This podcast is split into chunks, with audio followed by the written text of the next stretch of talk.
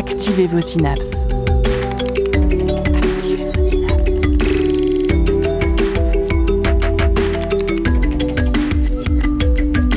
Poussez la porte du labo des savoirs et entrez dans un monde de science et d'expérience. C'est le labo des savoirs. Le mot savoir, dont le labo tire une partie de son nom, est souvent défini comme un ensemble de connaissances acquises par l'expérience au prix d'une démarche scientifique. Mais ce n'est pas aussi limpide que cela. Comment construit-on ces connaissances par l'expérience et à partir de quel moment une intuition se transforme en fait? À l'ère où la culture scientifique s'épanouit sur le web et les réseaux sociaux, comment le savoir est-il diffusé au plus grand nombre et qu'il se transforme en bien commun dans nos cultures? Transformation du savoir, et je dirais même des savoirs, c'est le thème de l'émission d'aujourd'hui, enregistrée en direct des Utopiales 2021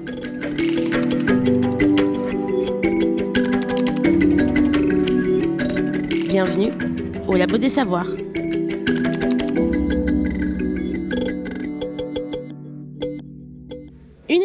Que nous avons grand plaisir à enregistrer à nouveau au sein de la Cité des Congrès de Nantes à l'occasion de l'édition 2021 des Utopiales qui font enfin leur retour après une déchirante annulation de dernière minute en 2020 à cause du Covid-19 à nouveau. Le grand festival des cultures de l'imaginaire fait la part belle cette année aux transformations. Mutation de notre société, adaptation de l'humain ou encore évolution du vivant, les multiples crises sanitaires de ces deux dernières années nous obligent à nous réinterroger, toujours sous l'angle de la science-fiction, car nous sommes aux utopiales. Quant au labo, nous allons nous pencher à nouveau sur ces savoirs pour se rappeler d'où ils viennent et comment ils se sont infusés dans notre culture au même titre que la littérature ou le cinéma. Et pour y répondre, nous avons le plaisir d'accueillir Estelle Blanquet. Bonjour. Bonjour. Vous êtes maîtresse de conférences en sciences de l'éducation à l'INSPE de l'Académie de Bordeaux et agrégée de physique spécialiste de la démarche d'investigation et de l'appropriation de critères de scientificité en milieu scolaire. À vos côtés, Vincent Bontemps, bonjour. Bonjour à tous. Vous êtes philosophe des sciences et techniques au CEA, dont les travaux portent sur l'épistémologie, la philosophie des techniques, l'imaginaire des sciences et l'innovation, et vous êtes également spécialiste de Bachelard et de Simondon. En deuxième partie, nous aurons également le plaisir d'accueillir Mathieu Burnia, auteur, illustrateur et qui préfère raconter des histoires plutôt que de pondre des objets inutiles selon ses mots, et qui est auteur notamment du mystère du monde quantique, des illustres de la table ou de Sous Terre, son dernier ouvrage. Et nous aurons également des chroniques, à nouveau Jérémy Frexas, bonjour à toi. Bonjour. Tu viendras euh, nous parler de ce qu'on appelle le Day Science et Night Science, à savoir la science de jour et la science de nuit, tandis que Sophie Potvin, en deuxième partie, nous contera les brèves histoires de la vulgarisation scientifique dans les médias.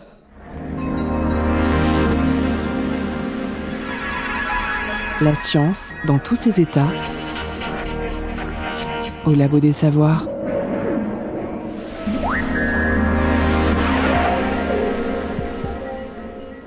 Si vous êtes des habitués du Labo des Savoirs, vous savez qu'ici, on aime à déconstruire l'image du savant solitaire en blouse blanche dans son sanctuaire, ermite producteur de savoir et génie incompris. Si cette image, d'ailleurs souvent associée à un homme blanc, commence à évoluer dans les représentations des scientifiques, la manière dont la recherche produit réellement les connaissances aujourd'hui reste un mystère pour beaucoup. Recherche de financement, protocole, échec, revue par les pairs. Transformer une idée en savoir ne se fait pas en un claquement de doigts ou parce que tout simplement on pense qu'on a raison. On pourrait même parler de science de jour et de science de nuit, une belle histoire que va nous raconter Jérémy Frexas. Il était une fois une personne qui faisait de la recherche dans son labo. Après avoir mené ses expériences et obtenu des résultats reproductibles, elle s'écria Eureka Elle avait tout ce qu'il fallait pour rédiger son article, puis passer à l'expérience suivante. Elle vécut heureuse, reçut un IDEX, fit grimper son H-index, décrocha une médaille du CNRS. Fin de l'histoire. Vraiment? François Jacob, biologiste et médecin, propose un monde plus complexe, qui demande de distinguer deux phases, la science de jour et celle de nuit. La science de jour est l'activité que tout le monde connaît. Hypothèse, expérience, analyse, argumentation. La science de nuit est moins tangible, plus imprédictible. Il s'agit de désigner par là les moments d'errance, où des associations se font entre des idées qui ne paraissent pas si liées. Cet aspect-là de la science n'est malheureusement que trop souvent caché. Dans un discours prononcé en 2005 devant l'Académie des sciences, François Jacob explique Afin que soit accepté un travail et admise une nouvelle façon de penser, il faut épurer la recherche de toute scorie affective ou irrationnelle. Avoir le courage de la débarrasser de tout relent personnel, de toute odeur humaine. Il y a un rite dans la manière de présenter les résultats scientifiques. Un peu comme si l'on décrivait l'histoire d'une guerre d'après les seuls communiqués d'état-major. Pourquoi un tel décalage? Un tel désintérêt pour les récits d'exploration nocturne? Ita Yanai de l'Institut de médecine computationnelle de New York et Martin Lercher de l'université Heinrich Heine à Düsseldorf creusent ce distinguo entre sciences diurnes et sciences nocturnes dans un édito publié dans le journal Genome Biology en 2019 intitulé What is the question? Il parle de la métaphore du mur de la connaissance, représentant tout ce que l'on sait d'un domaine. Les questionnements de recherche sont liés aux briques qui semblent manquer dans ce mur. Leur avis est que ces trous peuvent tout à fait donner de bons points de départ, mais ils amènent souvent à se poser des questions qui n'ont pas forcément de rapport avec le problème initial. Ces questions amènent à voir les choses sous un autre angle, transformant alors la perception de la réalité, faisant oublier ce qui lui a donné naissance. Si la science de jour est garante de fiabilité et de rigueur dans la construction des théories scientifiques, son pendant nocturne est source de créativité et de progression. Partager ces récits d'errance, d'occasions fortuites, de rencontres heureuses permettrait de compléter le tableau de ce qui fait avancer la science, de comprendre ce qui la rend si féconde. Vous demandez probablement comment favoriser la science nocturne et son partage? Je vous propose donc un petit quiz. À vous de choisir ce qui vous semble le plus adapté. Réponse A. Remplir à mort l'emploi du temps des scientifiques, les faire cumuler plusieurs casquettes, ne pas recruter de jeunes et favoriser les stars. Réponse B réduire la science à sa seule fonction de ce qui peut expliquer la nature et le monde dans lequel nous vivons. Réponse C. Valoriser majoritairement la production de contenus formatés que sont les publications scientifiques. Réponse D. Associer la science au progrès technologique afin de rendre les futurs labellisés comme étant rentables. Pardon, je recommence. Réponse D. Associer la science au progrès technologique afin de renforcer les futurs labellisés comme étant rentables.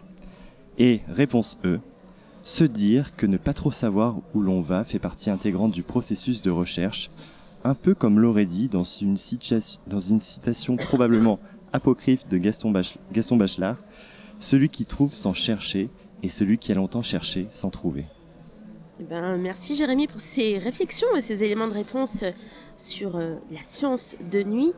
Mais euh, dis-moi, on ne serait pas justement dans un cas de figure de la réponse C valoriser majoritairement la production de contenus formatés que sont les publications scientifiques euh, en ce moment, où le classement et le rayonnement à l'international des universités françaises semblent primer sur d'autres missions.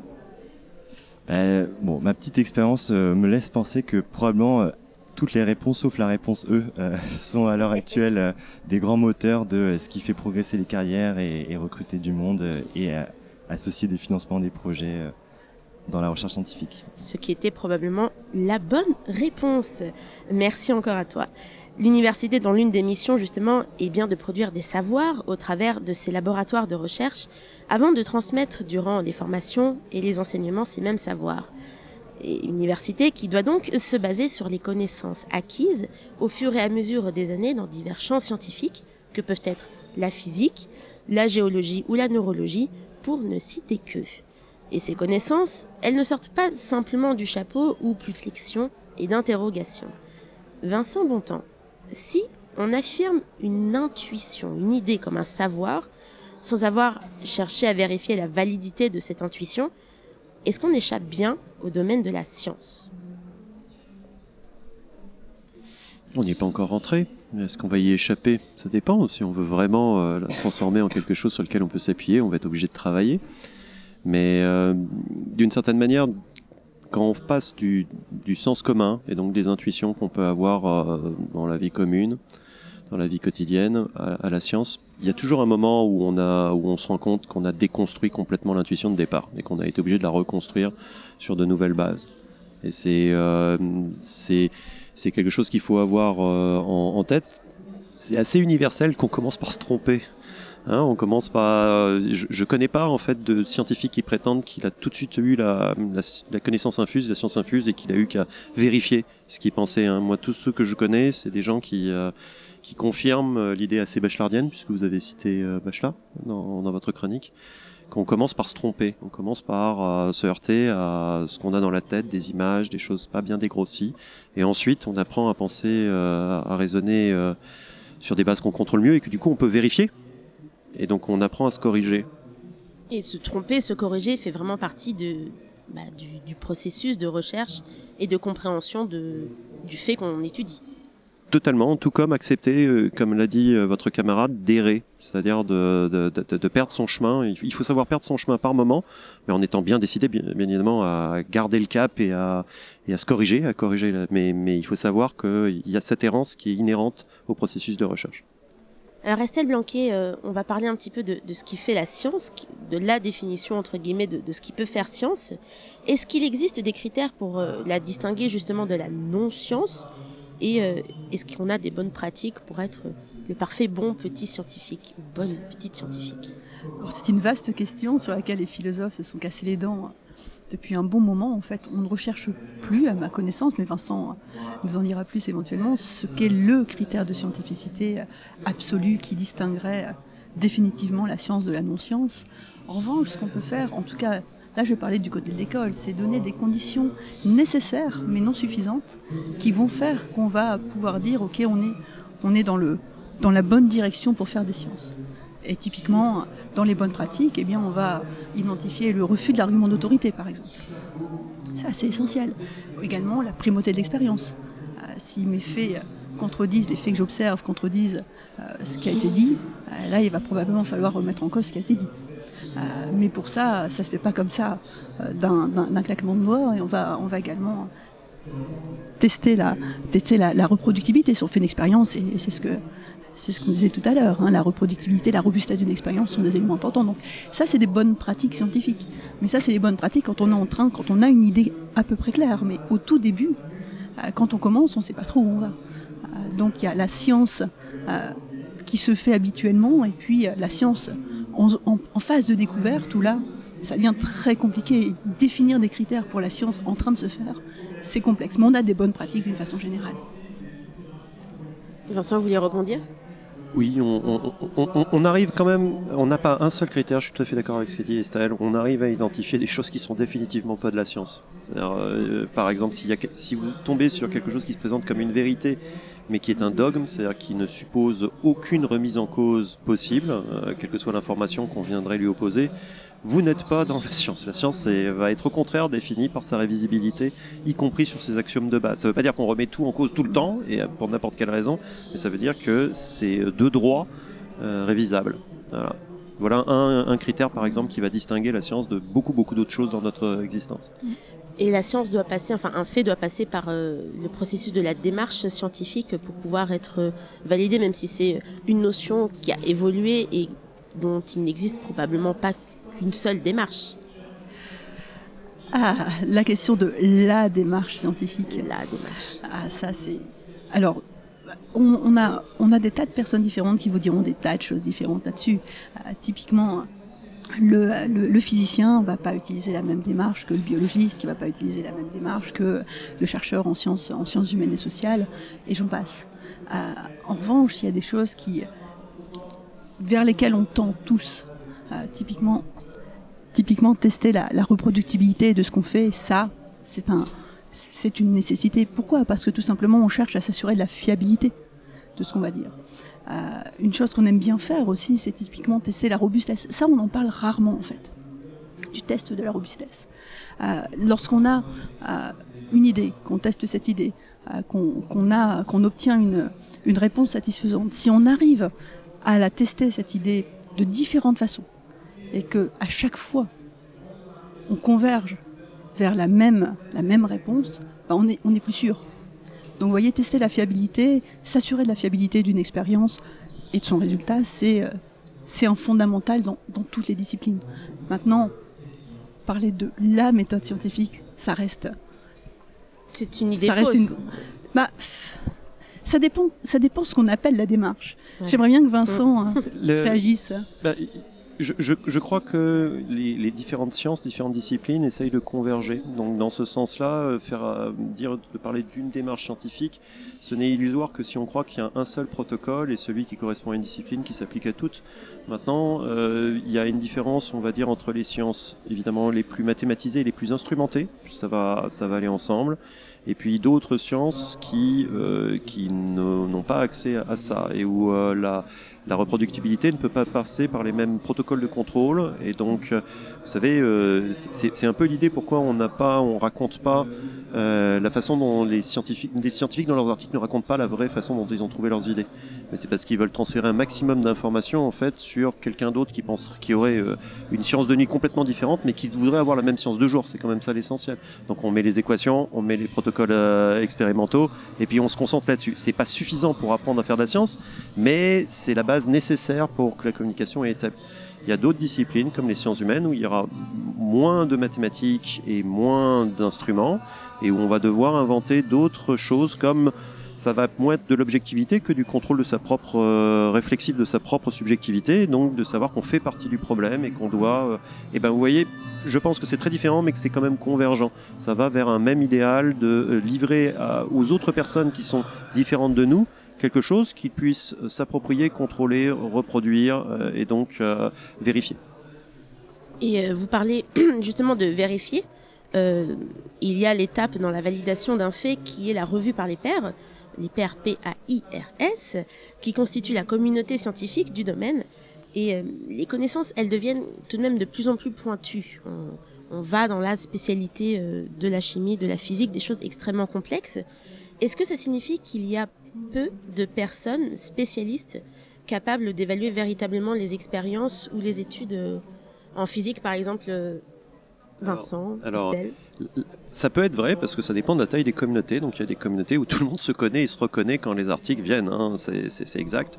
Alors cela dit, les, les dernières, euh, les dernières évolutions que je connais dans, dans les mesures bibliométriques montrent un phénomène assez surprenant. C'est-à-dire si on part des années euh, 80 et qu'on compare avec maintenant dans les années euh, 2015, enfin voilà vers 2015, on se trouve que euh, dans les disciplines il y avait un fort degré d'endogamie au sens où les gens citaient des gens de la même discipline qu'eux et même de la même sous-discipline et étaient cités, donc lus et évalués par des gens de la même discipline, voire de la même sous-discipline. C'était un niveau de, quand on additionnait les deux, disciplines et sous-disciplines, 80% hein, dans, des, euh, dans, les, dans les disciplines type euh, physique, chimie, euh, voilà. Un cercle très fermé de, Exactement. des mêmes personnes. Oui, le, le- le truc, c'est qu'en 2015, on est à moins de 50%. On est à 46%. Donc ça s'est totalement effondré.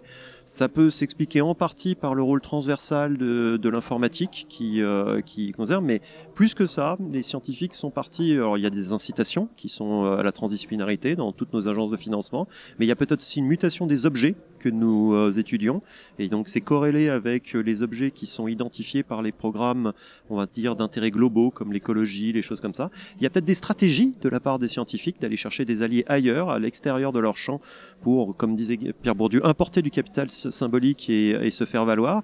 Mais ça pose un gros problème. Le gros problème, c'est savoir qui évalue. Et, euh, parce que dire, c'est plus difficile d'évaluer un papier qui est transdisciplinaire. Il faut, faut avoir plus de gens que d'évaluer un pa- papier qui était dans, dans la discipline. Donc, vous voyez, le moteur que vous avez décrit, je crois qu'il été très juste durant tout le XXe siècle et qu'on est parti dans un sens un peu différent maintenant au XXIe. Je ne sais pas, tu me diras ton sentiment, Estelle, mais voilà, je ne sais pas encore quoi penser de, de ces évolutions. Ça reste complexe. J'ai pas vraiment d'avis sur la question en fait. Euh, moi, je suis dans une discipline qui est euh, une discipline dite rare. Euh, typiquement, moi, je suis maîtresse de maître de conférence en, didactique des sciences, mais la didactique des sciences n'existe pas, pas en, en, tant que telle. Ça s'appelle les sciences de l'éducation, par exemple. Et si on regarde en France, les didacticiens des sciences se distinguent en didacticiens de la physique, de la biologie, de la technologie déjà. Et chaque communauté comporte 30, 40, 50 personnes. Euh, donc ce sont des communautés qui sont euh, assez, assez très, très petites. Et au niveau mondial, quand on se rassemble tous, on est 3 ou 4 000. Donc dans ce cadre-là, effectivement, euh, tout le monde connaît très vite tout le monde. Et, et au niveau des évaluations par les pairs, on, sait assez vite qui, qui évalue qui. Est-ce que ça pose des problèmes? Bah, Ça dépend. C'est toujours pareil. Et ça, c'est un élément dont on n'a pas parlé en fait. Euh, quand on fait des sciences, il y y a un critère fondamental qui est le critère d'intégrité. Et là, euh, bah, ça dépend effectivement de, l'intégrité euh, des personnes qui vous évaluent et des enjeux qu'il y a, dans, la recherche. Essentiellement, moi, je travaille dans une discipline où, en termes de financement, on ne demande pas grand financement. Et en termes d'enjeux politiques, on pourrait dire que l'enseignement des sciences, c'est crucial, mais, disons que politiquement parlant, il reste, du travail là-dessus à faire. Oui, on parle d'intégrité également. euh, au début, on parlé de, du fait de se tromper, de se permettre de se tromper, qui fait partie intégrante du processus. Mais du coup, est-ce que se remettre, remettre en question les faits, des faits déjà établis, des théories déjà bien ancrées, est compatible avec l'existence d'une vérité, avec un grand V scientifique? Et est-ce qu'on doit vraiment nécessairement passer par une remise à plat? Tout, euh, tout remettre à plat et repartir de zéro de nos savoirs, de ce que l'on sait, à savoir une espèce de révolution scientifique où euh, on peut s'arranger et accumuler les savoirs pour raffiner des théories. Deux questions. Alors sur la première, l'avantage c'est que si on a admis qu'on était tous en train de se tromper au point de départ et qu'on doit se corriger, du coup la vérité n'apparaît plus comme euh, une grande vérité monolithique mais en même temps située à l'infini qu'on n'arrive jamais à atteindre, mais apparaît au contraire comme la somme de toutes les corrections des erreurs qu'on pouvait faire au départ. Et donc cette conception est en fin de compte moins paradoxale. De penser que la vérité c'est la somme des corrections qu'on a et des rectifications qu'on a été capable de faire dans nos euh, voilà dans, dans, dans nos intuitions. Euh, ça rend le problème soluble. Voilà. Donc c'est pour ça qu'il est bien d'être contre-intuitif au départ, parce qu'à l'arrivée, on évite un énorme problème. La deuxième chose, c'est est-ce que ça peut se faire par une accumulation de... Je crois que d'abord, dans nos existences, c'est comme ça qu'on fonctionne, nous. On fonctionne en, en allant chercher sur de multiples plans divers et on construit, et chacun de nous, peu d'entre nous peuvent dire qu'ils ont... euh, et ça serait absurde de construire un plan d'ensemble, de savoir euh, déjà euh, à quoi ressemble ce savoir. Maintenant, dans les disciplines, il y a bien ces phases de euh, reconstitution, c'est-à-dire de, à certains moments, il y a des disciplines qui se reconfigurent parce qu'elles ont retrouvé un moyen de se raconter euh, de leur point de départ et euh, d'avancer. C'est-à-dire elles quittent ce que Auguste Comte appelait euh, l'évolution historique, c'est-à-dire l'accumulation historique de travaux, pour passer à un plan qu'il appelait dogmatique, c'est-à-dire qu'elles disent notre point de départ c'est ça, et d'ailleurs on l'a découvert après coup. Euh, c'est pas ce qu'on a découvert en premier, c'est ce qu'on a découvert, et donc du coup on peut se reconstruire. Cette sorte d'axiomatisation arrive de façon récurrente dans les disciplines scientifiques, avec plus ou moins de netteté ensuite. suivant les disciplines. Et se baser sur un socle de ce que l'on sait déjà euh, est une très bonne approche pour euh, apprendre euh, la démarche scientifique ou de nouvelles connaissances. euh, c'est- il faut bien partir de quelque chose. Alors, il faut partir de quelque chose. Là, je vais prendre ma casquette formatrice. hein. Euh, comment on fait pour, pour apprendre des choses à des, à des élèves, par exemple?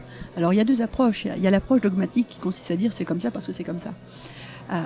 Et ça, ça marche pas si mal finalement quand on est sûr que la personne en face a, les mêmes idées dans la tête. Euh, le problème, c'est que c'est rarement le cas. Et, euh, donc l'autre approche qui est utilisée, euh, qui, est, une approche typiquement par démarche d'investigation, est une approche où on va générer une situation intrigante qui va, on parlait d'intuition au départ, qui va remettre en cause des inditions initiales.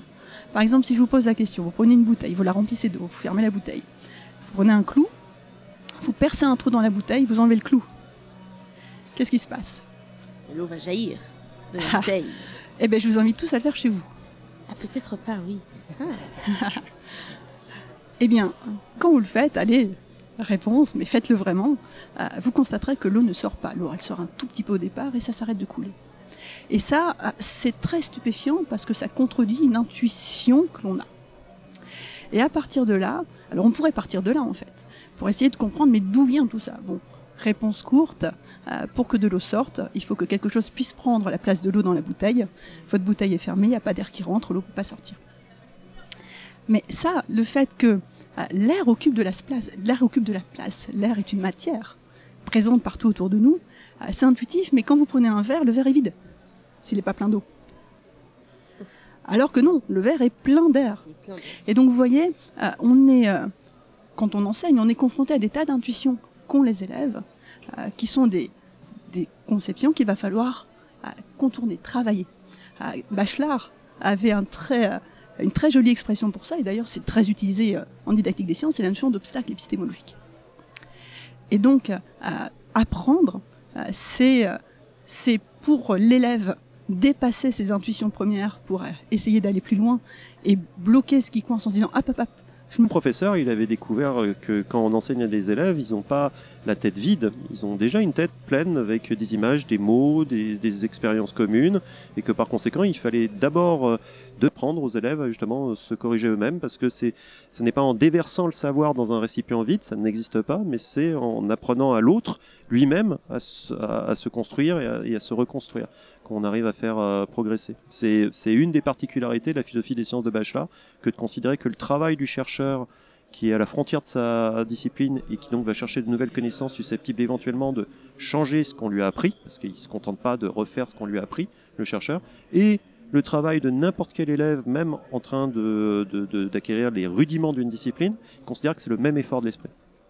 Alors on cite Bachelard et c'est parfait, ça me fait une transition parfaite car euh, une de ses autres notions c'est l'opposition qu'il mettait entre l'opinion et la science, que l'on voit hélas parfois beaucoup trop euh, dans les médias et elle n'a pas du tout sa place dans un discours scientifique. Vincent. Tu veux dire que l'opinion n'a pas sa place dans un discours scientifique? Mhm. Euh, oui, en effet, ça devrait. mais mais euh, on, on est dans un, dans un moment euh, difficile en- actuellement en termes d'orientation. C'est-à-dire qu'on est tous désorientés euh, par le flux des informations, ce qui est euh, en tout cas désigné comme ça et qui, qui circule. Et il est, euh, il est, on n'a pas de contrôle absolu sur leur fiabilité. Il, on n'a pas encore de procédures automatiques ou de choses qui nous garantiraient qu'on n'ait pas à faire l'effort justement de nous méfier ou de contrôler. Enfin, je sais pas, une journaliste que je vais apprendre qu'il faut contrôler ses sources, qu'il faut voilà, et que sinon on risque de reproduire euh, au- mieux du bruit, au pire euh, des choses tout à fait euh, nocives. Et donc la science elle-même est euh, dans une situation compliquée parce que son rôle social d'orientation est remis en cause par ce- ces nouveaux flux d'informations. Vincent Bontemps, du coup, merci euh, beaucoup d'être venu en plateau aujourd'hui au Labo des Savoirs pour cette émission spéciale Utopial 2021. Et vous êtes, on le rappelle, l'auteur des idées noires de la physique aux éditions Les Belles Lettres. Et vous avez contribué à l'ouvrage collectif Dune, exploration scientifique et culturelle d'une planète univers, dirigé par l'immense, le classique Roland Lehoucq aux éditions Le Bélial. Merci beaucoup. On revient tout de suite après une pause musicale avec Cosmologie partie 3 par le groupe L'Éclair.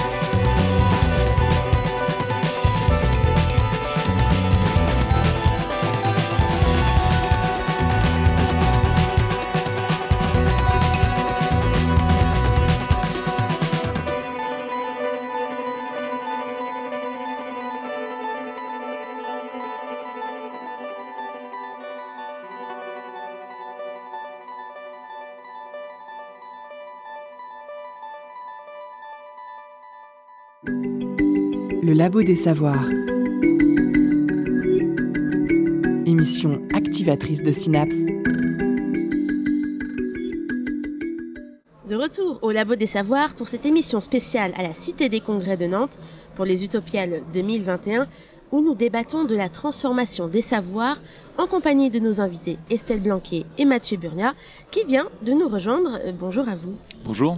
Après s'être interrogé sur la construction d'un savoir, voyons comment il se diffuse auprès du public.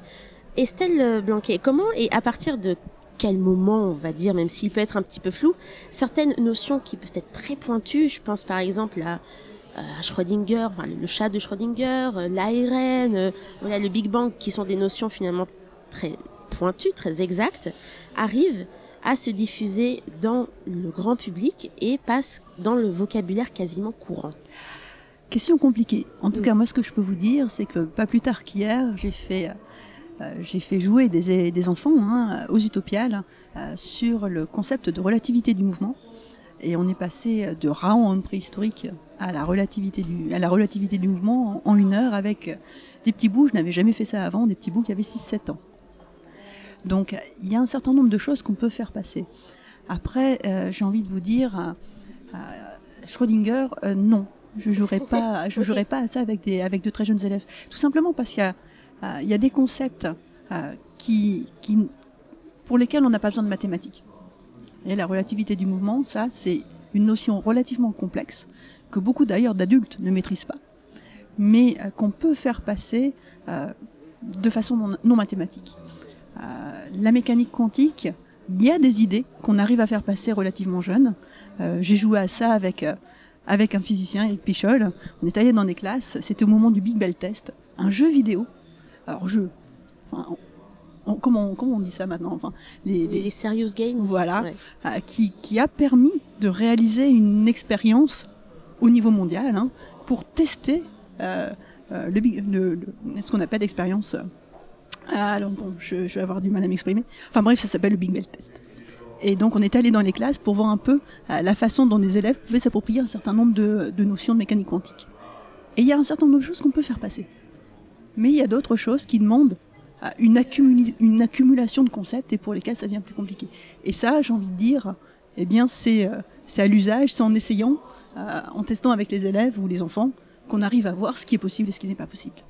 Et euh, sur ces notions vraiment complexes, euh, est-ce que on peut aller jusqu'à presque déformer certains propos, certains faits, ou est-ce qu'il y a vraiment une limite pour qu'ils soient compréhensibles à des non-spécialistes, voire à des enfants?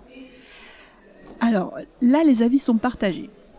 Moi, de mon côté, je, ce que je n'aime pas, c'est qu'une sursimplification conduise à mettre dans la tête des élèves ou des enfants d'une façon générale ou du grand public hein, des représentations erronées. Parce que si, au prétexte de simplification, vous mettez dans la tête des gens des idées erronées, ensuite, il va falloir les déconstruire. Et alors ça, c'est l'horreur absolue. Donc, à mon sens, il vaut mieux euh, utiliser euh, les notions à un niveau raisonnable euh, à l'âge à on est, ou en tout cas en fonction de ce que, de ce que les gens savent déjà, pour progressivement construire les, pour construire les connaissances au fur et à mesure. Donc, euh, proposer des idées erronées, à mon sens, c'est pas une bonne idée. Jamais. Euh, maintenant, on maîtrise pas toujours, et ça c'est difficile, on maîtrise pas toujours les idées qu'on va mettre dans la tête des gens euh, lorsqu'on s'adresse à eux. Et ça, j'ai envie de dire, ça c'est le, c'est, les, les amateurs de, enfin, c'est les, spécialistes de communication qui, mm. qui vont jouer avec ça, qui vont tester ça. Et le rôle des vulgarisateurs et des, et des, vulgarisatrices de bien se être les garants entre guillemets du, du, savoir qui est transmis et qui reste exact et pas trop euh, déformé. Et la diffusion des savoirs, elle, a bien évolué depuis le 19e siècle. Et Sophie Potvin se replonge sur les médiums passés et actuels de justement la vulgarisation scientifique. Tout à fait, Dunia. Rendre accessibles les sciences à ceux qui ne les pratiquent pas au quotidien, c'est un exercice aussi vieux que la science elle-même. Petit historique des sources d'approvisionnement de ces derniers siècles en informations scientifiques. Alors, au Moyen Âge, vous connaissez, pas besoin de vous refaire le cours sur l'imprimerie, la diffusion des connaissances, l'encyclopédie Diderot, on voit le tableau. À partir de 1850, les revues périodiques de vulgarisation se développent et séduisent les lecteurs à grand renfort d'illustrations en noir et blanc qui font leur une. On peut citer par exemple La Science illustrée, Cosmos, La Nature. Certains scientifiques réalisent également des manuels, comme l'astronome français Camille Flammarion, comme la maison d'édition, qui publie en 1880 un ouvrage de vulgarisation, L'astronomie populaire, aujourd'hui entièrement numérisé sur le site de Gallica, et je vous conseille d'y jeter un œil, c'est magnifique. L'arrivée de la radio puis de la télévision permet de documenter les avancées scientifiques. Après les articles de presse euh, dans les revues, on peut désormais entendre et voir les chercheurs et leurs découvertes un moyen d'ouvrir la science à un public plus large. Ces médias vont contribuer à créer des concepts de science vulgarisés qui vont intégrer la culture générale, quitte parfois à être repris ensuite par les scientifiques eux-mêmes. C'est l'exemple de l'expression Big Bang dont on parlait tout à l'heure, prononcée pour la première fois ironiquement par le physicien Fred Hoyle, qui critiquait la théorie dans l'émission The Nature of Things le 28 mars 1949 sur les ondes de la BBC. Autre exemple, le 10 juillet 1962, c'est la première transmission d'une image en direct entre les États-Unis et le site de Plumeur-Baudou en Bretagne grâce à un satellite américain. À 23h47, 190 personnes assistent à une... C'est un drapeau américain qui flotte. Les images ont été enregistrées et vont faire le tour des journaux d'information du lendemain. L'histoire d'amour entre la télévision et la science ne fait alors que commencer. Continuons d'avancer dans le temps. La télé dans les années 60, les émissions scientifiques sont nombreuses et populaires, notamment grâce à la conquête spatiale et la bataille entre les États-Unis et la Russie, qui crée une dramaturgie idéale pour maintenir l'intérêt du public. Dans les années 70-80, les émissions se raréfient. Le ministère de la Culture pose alors 50 millions de francs sur la table pour faire revenir la vulgarisation scientifique à la télévision. Peu après, Arte débarque avec les documentaires qu'on lui connaît et les émissions refleurissent un peu partout. E égale M6 en 91, C'est pas sorcier un an plus tard en 92 sur France 3, Les grandes énigmes de la science en 94 sur France 2 et Archimède la même année sur Arte. Les années 90 voient alors le temps d'écran consacré à la science multiplié par 4. Ces émissions sont emblématiques avec une durée de vie rare à la télévision, 20 ans pour C'est pas sorcier, 25 ans pour E égale M6, qui est encore diffusé aujourd'hui. Mais aujourd'hui, justement, le renouvellement ne s'est pas fait.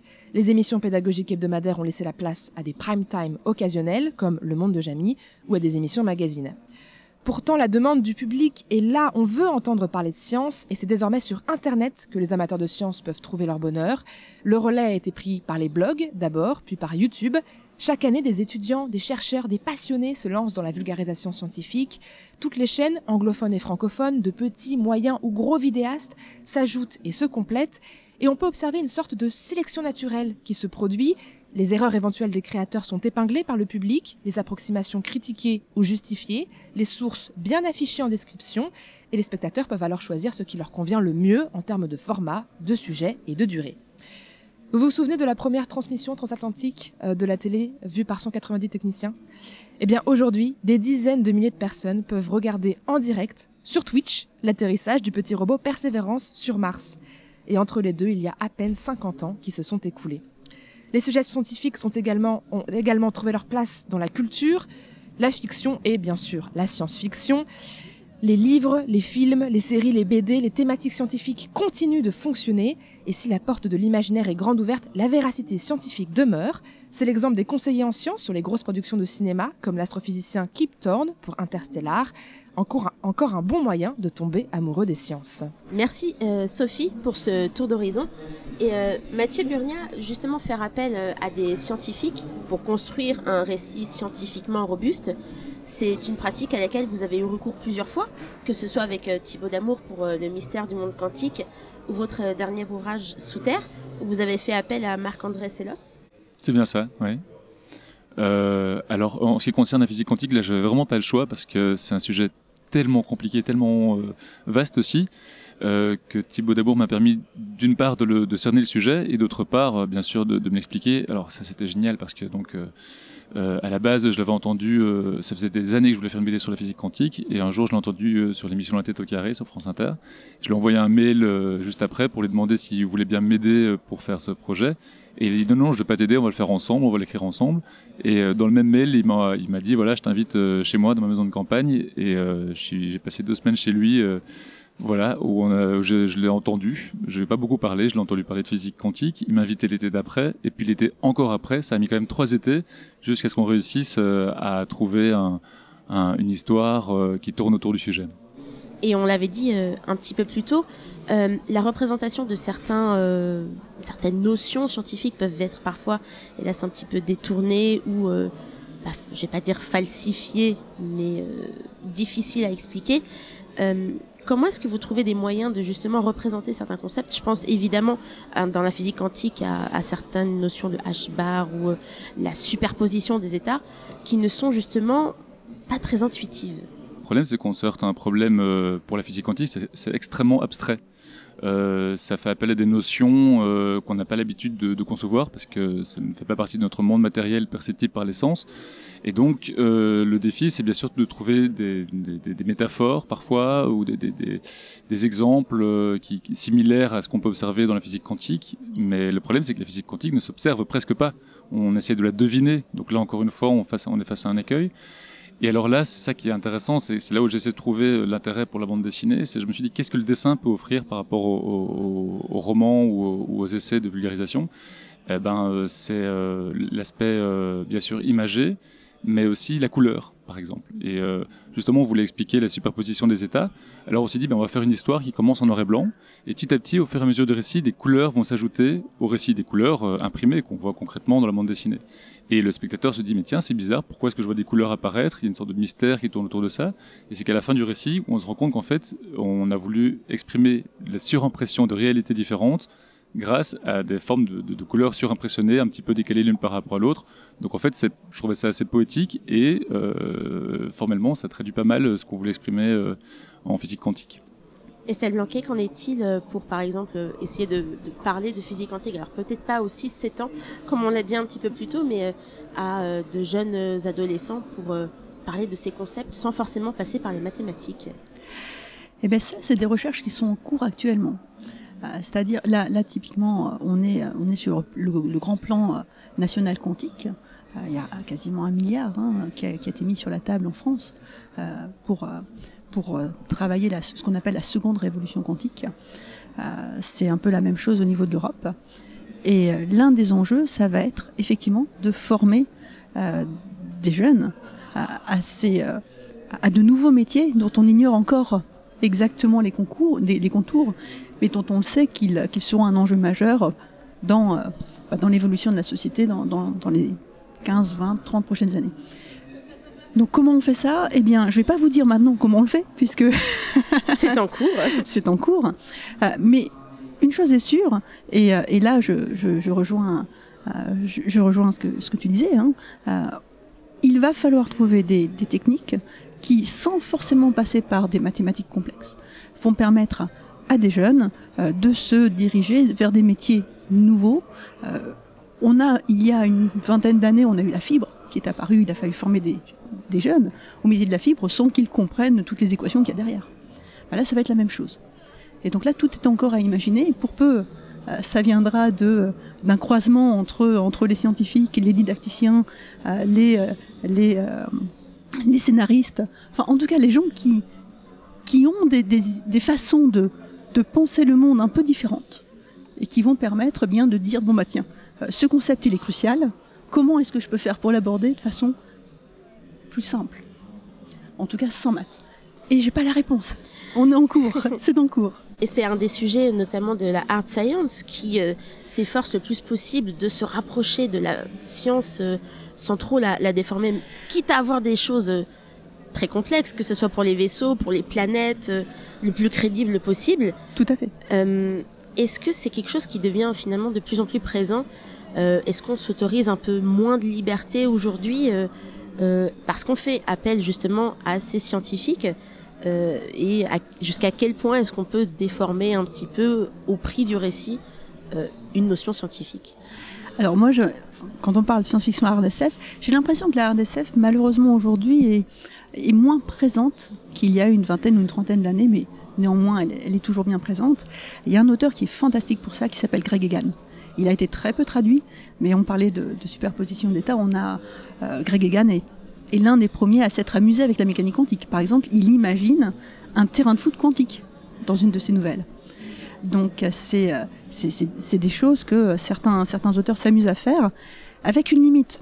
C'est que ça nécessite de la part du lecteur. Et je pense que pour ça, la, BD euh, est, est, un moyen sans doute plus facile d'accès, je dirais. C'est que lorsque vous lisez un roman comme, comme les romans de Greg Egan, ils sont très exigeants pour le lecteur. Euh, il faut que le lecteur accepte de suspendre ce qu'on appelle son, son, son, son incrédulité, je vais y arriver, et, euh, et éventuellement, Grégoire n'hésite pas à dire, mais mon lecteur, euh, s'il veut aller jusqu'au bout, il prend le papier et le crayon et il s'y met. Et typiquement, il a écrit un bouquin qui s'appelle Incandescence, qui n'a toujours pas été traduit d'ailleurs. Appel aux éditeurs. Appel aux éditeurs. Voilà, euh, qui est un livre où euh, il projette des petites bestioles, on ne sait pas trop comment elles sont, mais dans un univers extrêmement complexe. Elles n'ont pas de science au départ, elles vont construire la science, elles vont, se mettre à, développer une, méthode scientifique et justement pour une question de survie, hein, mais pour comprendre comment leur univers fonctionne, comment, euh, comment ils peuvent éviter la catastrophe. Et on est en plein dans la théorie de la relativité générale. Boum, ils nous projettent direct. Et c'est impressionnant. Alors ça, euh, euh, les amateurs de hard SF bah, jouent avec ces idées-là, mais effectivement, le grand public, eh bien, ces idées-là la RDSF, parfois, c'est un peu hard. C'est un peu hard, voilà. Et euh, bah, sur, des, domaines un petit peu moins mathématiques, on peut penser par exemple à la biologie des sols ou euh, au fonctionnement du cerveau, à la neurobiologie. Euh, est-ce que vous avez eu la même approche pour, pour vos autres ouvrages, donc Sous Terre pour la biologie des sols et la neurobiologie pour une mémoire de roi, parce qu'on n'est pas sur de des mathématiques, des formules, des choses vraiment pointues alors chaque fois j'essaie de, de, de, raconter des histoires différentes, j'ai besoin de m'amuser parce qu'un un ouvrage de BD ça met quand même plus d'un an à réaliser, donc il faut, il s'agit de, se renouveler, euh, ne fût que pour son, son excitation personnelle. Mais alors euh, chaque fois je mets un point d'honneur quand même à essayer d'humaniser euh, mes récits parce que je trouve, généralement je crois que les gens pensent que la science est trop loin d'eux alors que ça les concerne au quotidien. Donc, par exemple, pour la physique quantique, eh bien, en fait, la question qui est sous-jacente à la bande dessinée, c'est qu'est-ce que notre réalité Qu'est-ce que nous sommes nous-mêmes Et quel est le monde qui nous entoure euh, Pour euh, une mémoire de roi, donc, qui questionne notre apprentissage, notre manière de retenir, bien sûr, c'est, ça c'est un petit peu plus euh, pratiqué au quotidien, on va apprendre des choses. Et puis alors, le sol, c'est ce que j'ai trouvé génial, c'est que c'est un milieu qui est vraiment, vraiment, vraiment inconnu du, grand public. A presque, il y a très peu de livres là-dessus. Et on croit toujours que c'est un monde euh, inerte euh, qui, fait référence à la mort euh, et qui ne sert presque à rien. D'ailleurs, les, agronomes à la, sortie de la Deuxième Guerre mondiale pensaient que le sol était un obstacle pour faire pousser des plantes. Et ils disaient bientôt on pourra se passer du sol pour faire pousser des trucs. Et c'était bien sûr le moment où ils ont inventé les intrants chimiques, etc. Et effectivement, ils ont, ils ont été super doués pour faire pousser des plantes, mais ils ne se sont pas rendus compte que les plantes coexistaient avec le sol depuis euh, des millénaires et qu'il y avait, y, avait, y avait des raisons à ça. Et donc du coup, je me suis dit, mais comment intéresser le lecteur euh, sur ces questions vraiment primordiales? Pour moi, quand on parle de biodiversité, d'écologie, en fait, le milieu le plus important, c'est pour moi, c'est le sol. Et je me suis dit, ben voilà, il faut humaniser ce milieu, et donc j'ai décidé de lui donner un visage. Et le visage que je lui ai donné, c'est le visage du, du, dieu des enfers, Hadès, euh, parce que euh, on le sait pas, mais pour les Grecs anciens, c'était non seulement le dieu des enfers, mais c'était aussi le dieu du sol, et donc c'était un des dieux avec Déméter de la fertilité. Donc ça, c'est vraiment le biais le plus important pour moi, c'est de réussir à humaniser euh, mes récits. le fait de, passer par des récits, de vraiment raconter une histoire, euh, permet euh, un apprentissage de certaines connaissances scientifiques assez complexes qui est, qui est facilité. Dire, le message permet de, vraiment être passé plus facilement avec cette image et et ce récit. Oui, c'est ça, exactement. disons que la BD, je, n'aime pas trop la BD qui, est, qui est simplement vulgarisatrice et où le, le dessin souligne le propos texte. Ça n'a pas beaucoup d'intérêt pour moi. Je trouve aussi un peu égoïstement parce qu'en tant qu'auteur, j'aime bien raconter des histoires. Et alors, c'est vrai que par exemple pour Sous Terre, j'ai fait le gage d'être, euh, disons, euh, moitié-moitié euh, fiction et didactique. Donc ça peut heurter certains lecteurs, c'est qu'au début les gens pensent rentrer dans une fiction, puis après en fait je leur explique plein de trucs sur le sol, et inversement les gens qui s'attendent à une BD sur le sol, bah, ils vont rentrer dans une fiction avec des personnages, euh, et surtout des enjeux euh, sur l'écologie, mais aussi des enjeux humains, parce qu'en fait ce qui se passe sous Terre, c'est ça qui m'a amusé, c'est qu'en fait, c'est un massacre constant. En fait, Euh, faut savoir que dans le sol, euh, quand on prend une cuillère à café de, de- de terre, il y a autant d'êtres vivants que d'êtres humains sur Terre. Donc, et ça grouille de vie et c'est un carnage total. Mais bien sûr, euh, dans le sens euh, naturaliste du terme, c'est pas grave, c'est normal et c'est ça qui, qui crée la vie. Euh, et je me suis dit, mais tiens, si on réduit les humains maintenant à une échelle microscopique, qu'est-ce qui leur arrive? Et ça fait bien sûr des aventures incroyables. Et bien sûr, je me suis un peu influencé de J'ai ré- j'ai rétréci les gosses, qui est un film de ma génération. et euh, donc, du coup, c'est un gros délire, parfois un massacre, parfois c'est drôle, il y a aussi une histoire d'amour, mais ça se passe dans le sol. Et c'est pour expliquer que le sol, finalement, au gros de vie, est riche de ce genre de choses-là. Est-ce que finalement la, science et euh, les découvertes qui sont faites par les scientifiques au fur et à mesure et qui peuvent parfois percer dans les médias ou pas, euh, sont une source d'inspiration comme une autre pour euh, construire des récits? Oui, bien sûr. Alors, si j'ai fait des BD de, vulgarisation, c'est d'une part parce que j'aime bien apprendre, et donc c'est gai d'apprendre en faisant, mais aussi parce que je me sentais pas légitime à raconter des fictions pures et dures. Et donc, euh, je suis quelqu'un de curieux, mais bon, sur pas tellement de sujets que ça, hein, mais donc euh, dès qu'il y a un sujet qui, qui, qui me, qui me tarabusque, euh, oui, c'est... ben, par exemple, Marc-André Solos, lui, c'est un super vulgarisateur. il a, on filme généralement ses cours qui se retrouvent sur YouTube. il a des, conférences magnifiques. Et c'est extrêmement motivant quand on l'écoute de se dire tiens, mais comment mettre en fiction ce genre de- de- d'informations Alors, Estelle Blanquet, Mathieu Burnia, dernière question pour tous les deux. Euh, Est-ce que vous avez déjà rencontré une œuvre, un film, un, livre, une BD, ce que vous voulez, dont le sujet était justement très loin de votre domaine d'expertise ou euh, de ce que vous, de votre base de connaissances, de ce qui vous intéressait, et quand vous en avez euh, terminé la lecture ou, ou le visionnage, vous vous êtes dit que mais c'était si bien construit, si bien réalisé, que j'avais peur de ne rien comprendre et en fait j'ai tout compris et c'était facile. Quelque chose qui vous aurait marqué et là je sens à vos visages que c'est une question piège. Bah, Je veux juste vous, vous faire parler peut-être sur une œuvre qui, euh, quand vous en avez euh, terminé, c'est ah j'ai appris ça et vous l'avez retenu et qui vous a vraiment marqué. Et Sophie va peut-être nous aider. Alors, je pour sais pas si ça. je vais vous aider, mais moi, je sais que hum, au tout début, de, enfin, milieu de mon adolescence, je suis tombée sur euh, une histoire de tout ou presque, qui est un ouvrage euh, un peu de référence.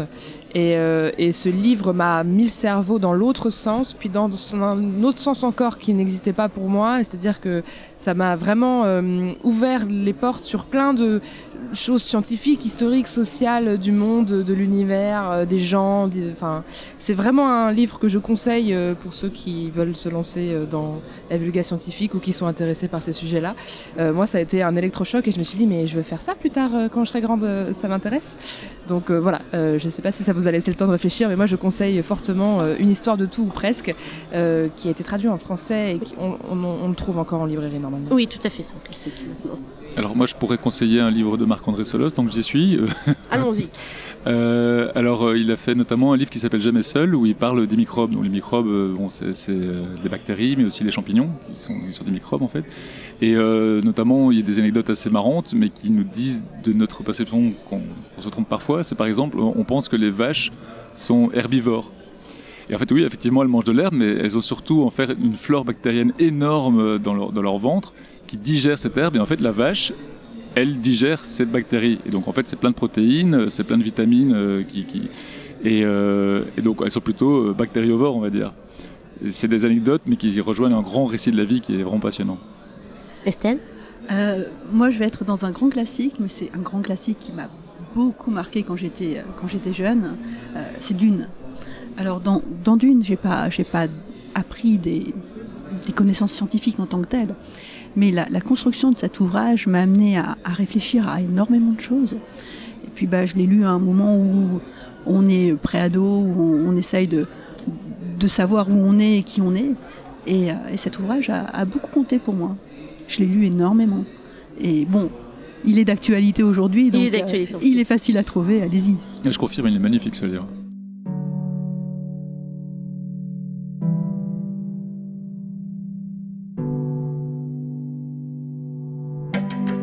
Eh bien, merci à nos invités du jour, Estelle Blanquet, Vincent Bontemps et Mathieu Burnia. Merci à Jérémy Frexas et Sophie Potvin pour leur chronique. Et enfin à Pauline Loher et Mathis Fourré pour la réalisation. Merci de nous avoir écoutés aujourd'hui au Labo des Savoirs. Vous pouvez retrouver toutes nos émissions et nos podcasts sur le www.labodessavoirs.fr ou sur votre application de podcast préférée. Suivez nos réseaux sociaux pour toutes nos actualités et on vous dit à la semaine prochaine pour une nouvelle émission.